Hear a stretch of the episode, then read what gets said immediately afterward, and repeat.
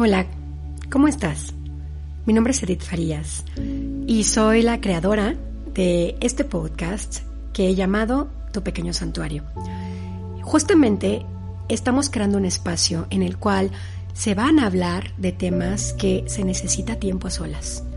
Necesitas poder reflexionarlos, sentirlos, tocarlos y probablemente hacer un espacio profundo, una pausa una pausa significativa para replantearte dónde estás, quién eres y a dónde vas. Espero que te llene de sabiduría y que te permita generar una nueva conexión contigo mismo y contigo misma. Disfruta este episodio.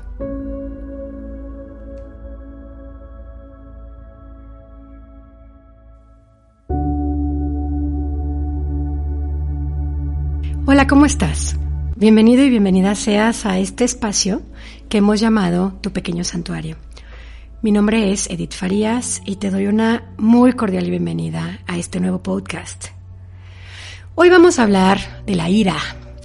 Creo que además de ser un tema muy efervescente en la actualidad, es una emoción cargada de pensamientos y de heridas y de memorias que de pronto no sabemos qué hacer con ella cuando se presenta en nuestra vida. En muchas ocasiones, desde pequeños y pequeñas hemos escuchado cállate, retente, no está bien que seas iracundo, eh, esto no es de una buena persona, para algo te he educado, para qué sirve todo lo que he hecho.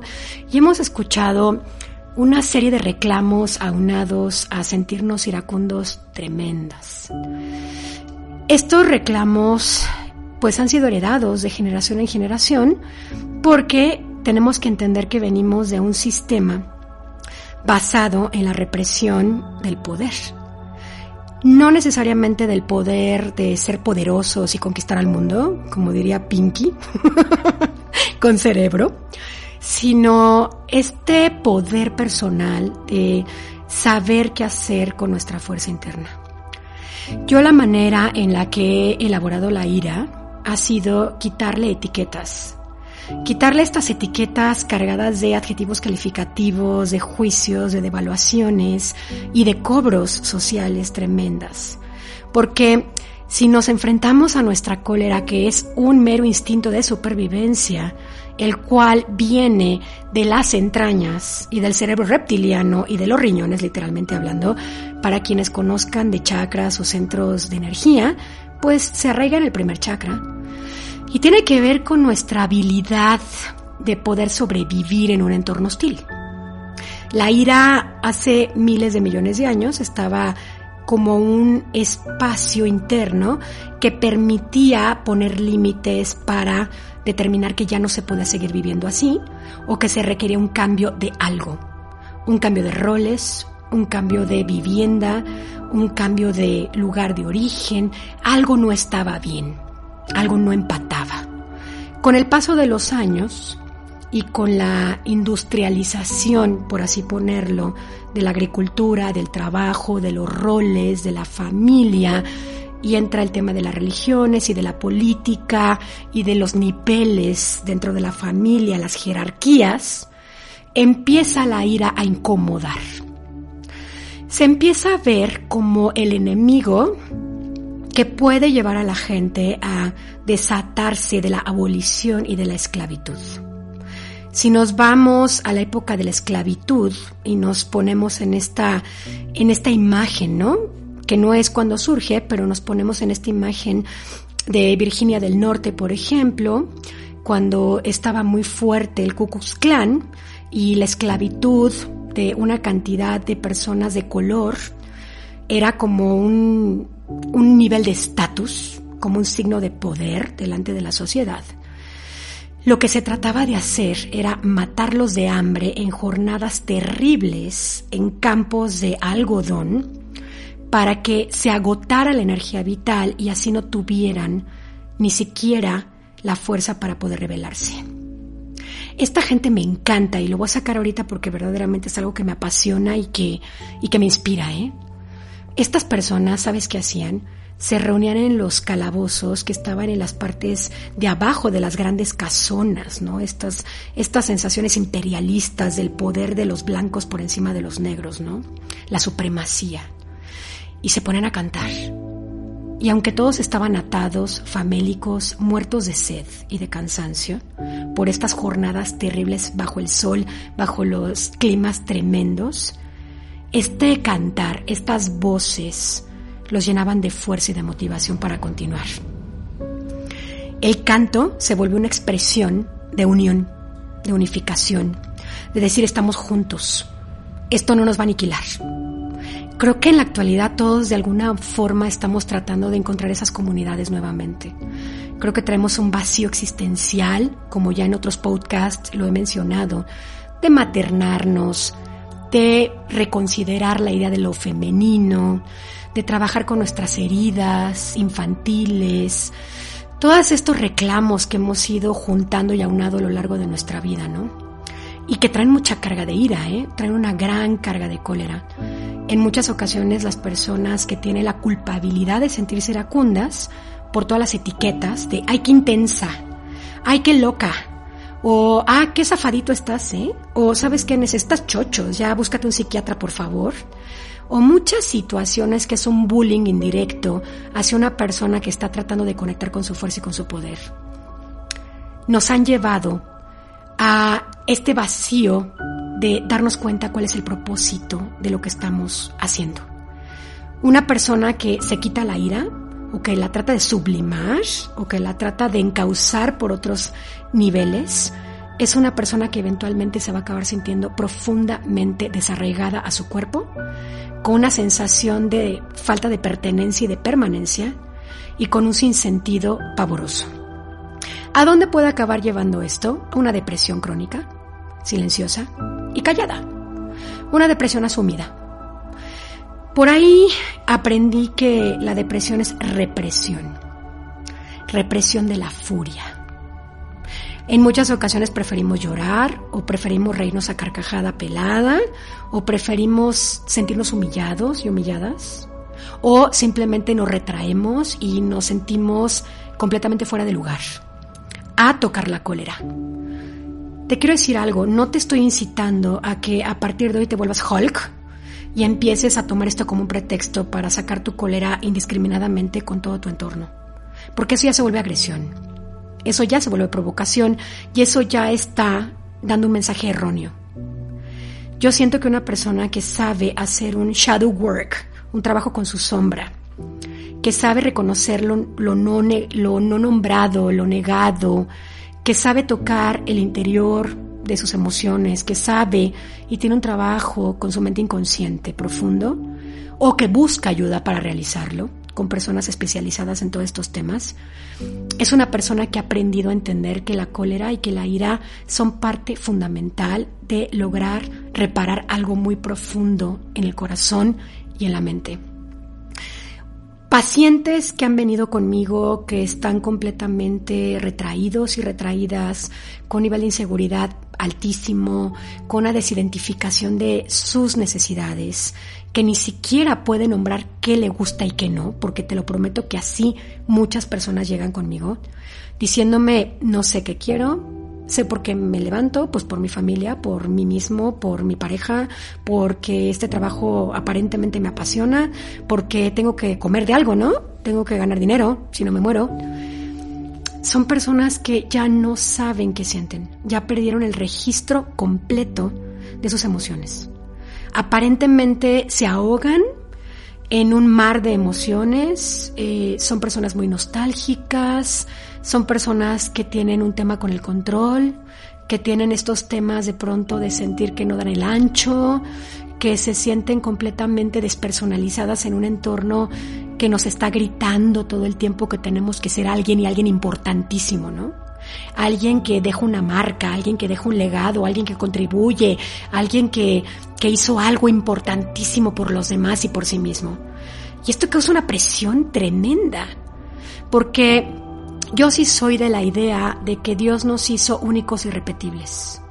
No estoy hablando de un Dios de acuerdo a una religión, estoy hablando de un Dios de acuerdo a una creación. Y yo no creo que realmente lo que al otro le funciona a mí me tenga que funcionar necesariamente, o lo que a mí me funciona a los demás les tenga que hacer sentido tampoco, ¿eh? ¿Por qué? Porque mis necesidades son únicas, mis emociones son únicas, mi forma de vivir la vida es única, al igual que la tuya y al igual que de toda la gente que nos rodea. Pero como estamos en una sociedad en la cual se trata de hacer comunidad, entonces perdemos de vista que tenemos la capacidad y el derecho de diferenciarnos. El principio básico de una comunidad parte de el entendimiento de cada integrante por sí mismo y eventualmente se genera un trabajo en equipo que suma las diferencias de todos y suma los talentos de todos y suma los puntos débiles de todos. Esa es una comunidad real. Una comunidad no necesariamente es un grupo de individuos que piensan exactamente igual y que viven exactamente igual y que, y que lloran exactamente igual y que se indignan exactamente igual. Esas son similitudes, son afinidades. Pero una comunidad yo siento que es un grupo de personas que conscientemente ha buscado tener un lugar a donde llegar seguro y a salvo, en el cual se pueda sentir completamente sí mismo o sí misma. Que pueda sentir que fluye con su esencia, que pueda sentir que puede hablar desde el corazón, que pueda sentir que puede mostrar y expresar su única manera de ver la vida, de interpretar su mundo, de sentir lo que vive tal cual lo siente. Esta unicidad tan profunda que yo creo que tenemos que rescatar. Ahora, ¿por qué te estoy llevando todo esto? Porque va a un lado, ¿eh? Una persona que se siente desidentificada de sí misma y que siempre tiene que estar callando su voz para pertenecer a grupos, es una persona que va a guardar enormes cantidades de furia.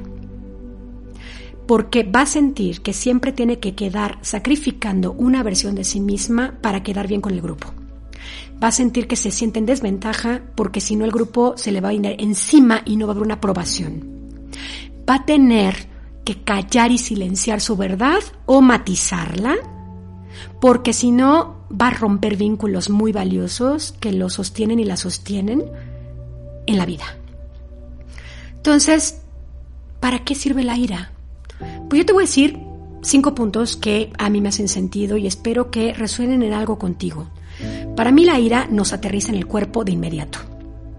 No hay manera de que sentamos ira y no estemos completamente conscientes de que estamos en el cuerpo y la cantidad de adrenalina que traemos. No hay forma de que no notemos que tenemos los puños completamente cerrados o que estamos sudando o que estamos sintiendo frío o que tenemos la mandíbula y la quijada completamente cerrada o que hayan manifestaciones. O sea, la ira nos trae al presente. Otra cosa, la ira nos abre los ojos de todo lo que nos negamos continuamente porque nos da miedo, porque no sabemos qué va a pasar, porque nos llena de incertidumbre, porque nos desajusta o porque nos incomoda. Cuando uno está tocando la ira, no hay manera de no ver la realidad como es. No las trae y no las trae 3D. O sea, no las trae tal cual es. Entonces no hay para dónde voltear, ¿no? No hay para dónde negociar. No hay para dónde decir, ah, bueno, es que es mi interpretación. Entonces la ira nos enfoca, Tres, la ira también nos da un registro de cuánto sufrimiento traemos cargando. Por eso nos ponemos iracundos, porque de pronto tocamos el nivel de dolor que traemos, o el nivel de vacío, o el nivel de angustia, o el nivel de represión y de humillación, o de simplemente dolor, y tenemos que expresarlo. Cuatro, la ira también nos permite salir de una zona de confort, lastimosa, llena de victimización, y nos obliga a tomar decisiones. Tenemos que tomar decisiones. La ira ya está enfrente, es inevitable que veamos lo que tenemos que ver, es inevitable que sintamos lo que tenemos que sentir y es inevitable que nos tengamos que reajustar, ¿eh? Nos tenemos que ajustar. Y cinco, una persona que aprende a manejar bien la ira no necesita agredir, ni golpear, ni gritar, ni ofender, ni bulear y provocar. Una persona que entiende la ira bien se entiende a sí misma. Se da cuenta cuando se tiene que poner un límite por amor a sí misma, irse o replantear la relación o pedir un aumento o pedir un cambio de locación o pedir más justicia en su proyecto o replantear la relación con sus vínculos o consigo misma, ¿eh? Porque esa es otra. La ira no es hacia los demás en realidad, la ira es hacia uno mismo. Y esto es algo bien difícil, ¿no? Porque siempre pensamos que la ira es un reclamo hacia el otro, ¿no? Es un, un grito desesperado y ahogado de ya no puedo más y entonces voy encima de ti y te obligo a que cumplas mis demandas, ahorita, como yo quiero, porque traigo mucha frustración. He aguantado demasiado y ya no puedo con esto. Y es tu culpa. Y la neta es de que no. Nosotros fuimos los que aguantamos tanto, nosotros fuimos los que nos frustramos, nosotros fuimos los que elegimos no poner límites a tiempo y nosotros fuimos los que nos llevamos a este punto de desempoderamiento profundo y de miseria y de falta de dinero y de odio a nuestro cuerpo y de una bronca con los amigos terrible y de una pérdida de dinero incluso o de una desestimación de mi verdad. Pero fuimos nosotros, consciente o inconscientemente, pero nos pusimos ahí. Y entonces la ira bien manejada nos vuelve a regresar a esta oportunidad de decir, ay caray, yo me puse aquí, pero no tengo por qué estar culpando a los demás de que se prestaron a este juego infernal, sino más bien creo que la solución aquí es darme cuenta que ya no puedo seguir así, entender de mis errores, ir para atrás y entender qué caramba hice, replantearme, actualizarme y tomar decisiones después. Siento que, vuelvo al punto, la ira bien manejada es increíblemente potente bien manejada. Y lo sigo insistiendo y recalcando. Por favor, audiencia, conecten con esto. No estoy incitándote a que de repente te vuelvas golpeador o de repente te atribuyas capacidades de volverte arrogante y soberbio o soberbia ante las situaciones y las personas que tú consideras que te han visto la cara de idiota. Ni te estoy tampoco impulsando a que de pronto seas ofensivo o ofensiva porque ya no puedes más con los abusos de autoridad que vives todos los días. Ni tampoco te estoy diciendo que vayas y rompas todo lo que estás haciendo porque ya no puedes más. O que destruyas tus contratos o te madres con tus clientes, sino estoy hablando más bien de que reconsideres por qué estás como estás y por qué has aguantado tanto tiempo en este estado interior. ¿Por qué? ¿Por miedo? ¿Por soledad? ¿Por el que dirán? ¿Por vacío? ¿Por temor o inseguridad? Pero por favor, date cuenta que tú eres la persona que decidió, consciente o inconscientemente, estar aquí, así. Y por favor, no mezcles la ira con tu voz de víctima, porque es el peor combo del mundo. La ira, si se alienígena, si se, alía con la voz de la víctima se vuelve una persona tremendamente negativa y nociva y tóxica para su entorno. Por ejemplo, el ejemplo de una persona que mezcla la ira con la víctima es la típica persona que no deja de quejarse de todo. ¿No? Es la típica persona que es insostenible, es la típica persona irascible, irritable, que no aguanta nada y que su nivel de frustración es ínfimo, que parece de un niño recién nacido. Es una persona que no tiene resiliencia social, es una persona que no puede manejar negociaciones, es una persona que no puede tener feedback tampoco, que no puede recibir lo que el otro le tiene que decir para mejorar. Esa es la mezcla entre la víctima y la ira. Una persona que ocupa bien la ira, por ejemplo, es, es un Nelson Mandela, por ejemplo. Es una Teresa de Calcuta. Incluso un Barack Obama. O una Michelle Obama.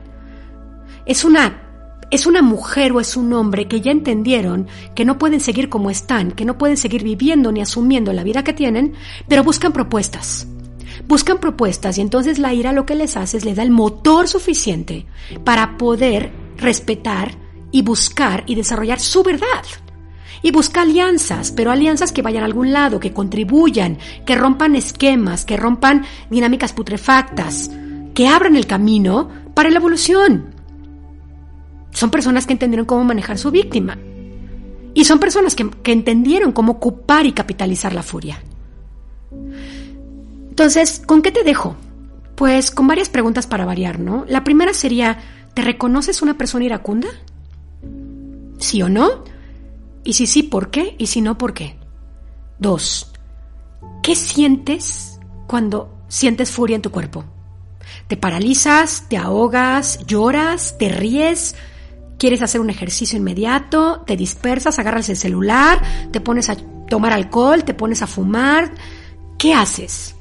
¿Qué haces? ¿Te descontrolas? ¿Hablas demasiado? ¿Interrumpes a los demás?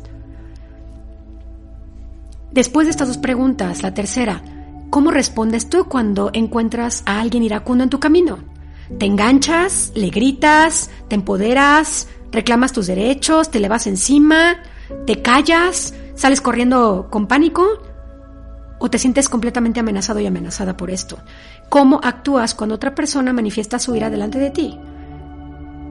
ya sea que desde que te toca el claxon hasta que te grite algo en el coche, hasta que te rozan y te golpean con una maleta porque van caminando y no te quieren ver, qué sé yo, puede ser desde lo más pequeño hasta lo más complejo, ¿no? Hasta una relación con tus padres, una relación con tu pareja o contigo mismo, contigo misma, o con tus hijos o qué sé yo. Cuatro. Escuchando todo esto, ¿cómo te gustaría replantear tu concepto de la ira? ¿Crees que necesitas un trabajo personal para poder aprender a manejar tu ira? ¿Sí o no? Sí, ¿por qué? Y no, ¿por qué? Y cinco, ¿qué decisiones requieres tomar hoy para poder salir de donde te encuentras y hacer un cambio real en tu vida? Ocupando la ira de una forma positiva, proactiva y eficiente. Es decir, que vaya a algún lado real el uso de tu ira que genere un cambio real. Te pido que respires, porque es un tema álgido, es un tema que mueve fibras muy sensibles, es un tema tabú, pero creo que ya es momento de que empecemos a abordar muchas cosas tú y yo. Espero que te sirva de mucho.